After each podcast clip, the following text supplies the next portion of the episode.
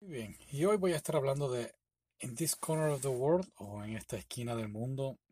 Y aunque hoy es agosto 5, pues en Japón es agosto 6, así que se celebra eh, pues la bomba que cayó en Hiroshima. Y pues nada, este libro, esta película trata de ese evento, pero a la misma vez trata de cómo era antes la vida en Japón.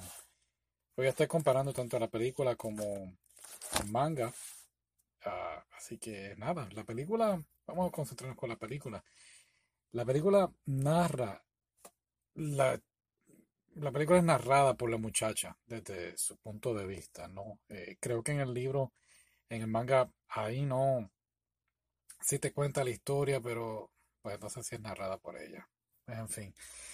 Pero la película es más bien narrada y cuenta la historia de, de- cómo era la vida en Japón, tanto la rural, sus costumbres, tradiciones y poco a poco cómo se van perdiendo. Creo que en el manga sí plantean mucho mejor esta idea. La película es más directo al grano de lo que está pasando, la trama. En el libro van con calma, van a su paso. Al principio el libro, el manga, se me hizo un poquito complicado entenderlo, eh, pero poco a poco lo vas entendiendo aquí. Las imágenes son pues, literalmente iguales, así que hicieron un gran trabajo en eso.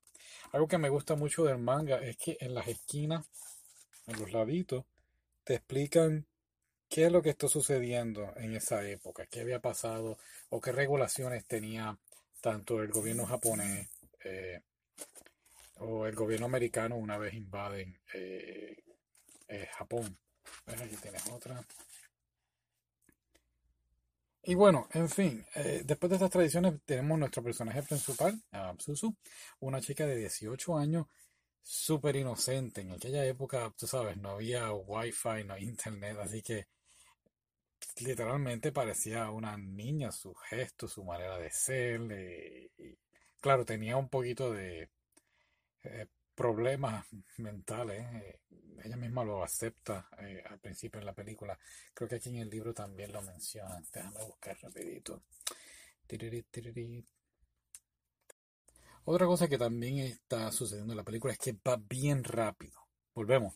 El manga te especifica muy bien lo que está ocurriendo. Te, da más detalles. La película es un poquito más acelerada en ese sentido. Por ejemplo, el detalle de la sombrilla.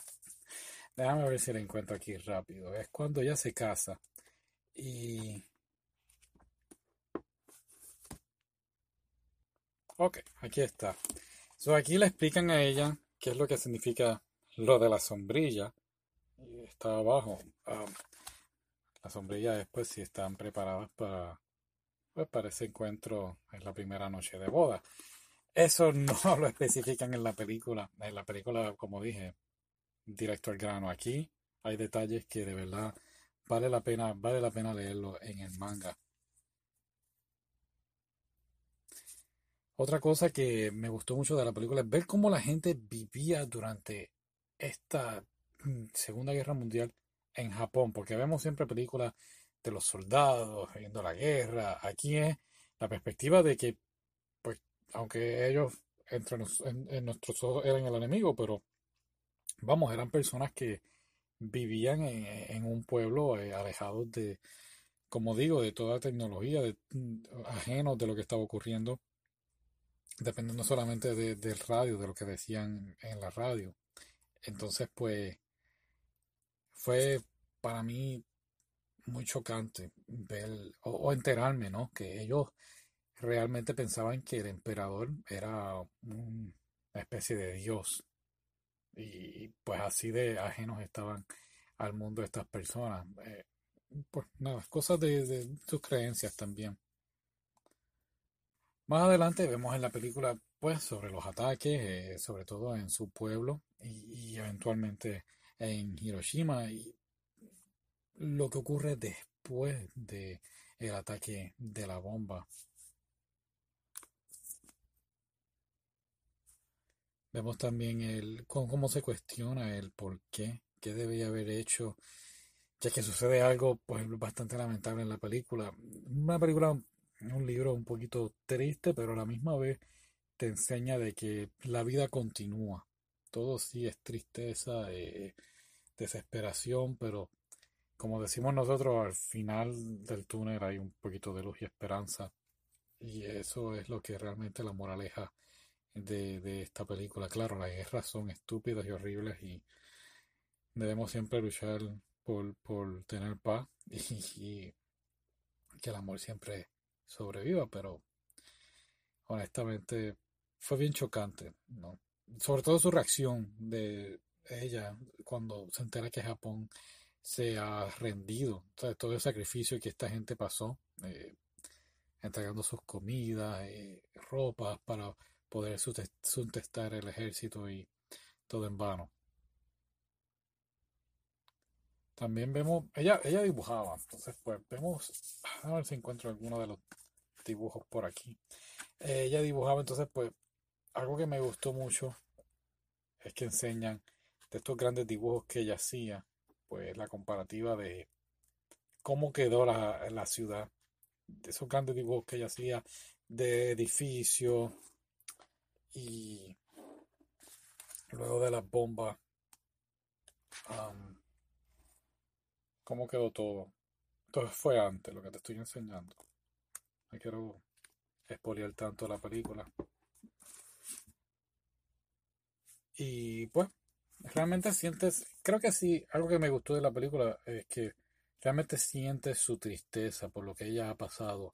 Aquí en manga, pues, ok, pues yo leí, por ejemplo, primeras 100 páginas y me cogí un break, cogí otras 100 y, otro break y así sucesivamente, entonces pues volvemos, aunque sí es triste, pues no lo sientes como en la película que estás ahí sentado dos horas eh, viéndola.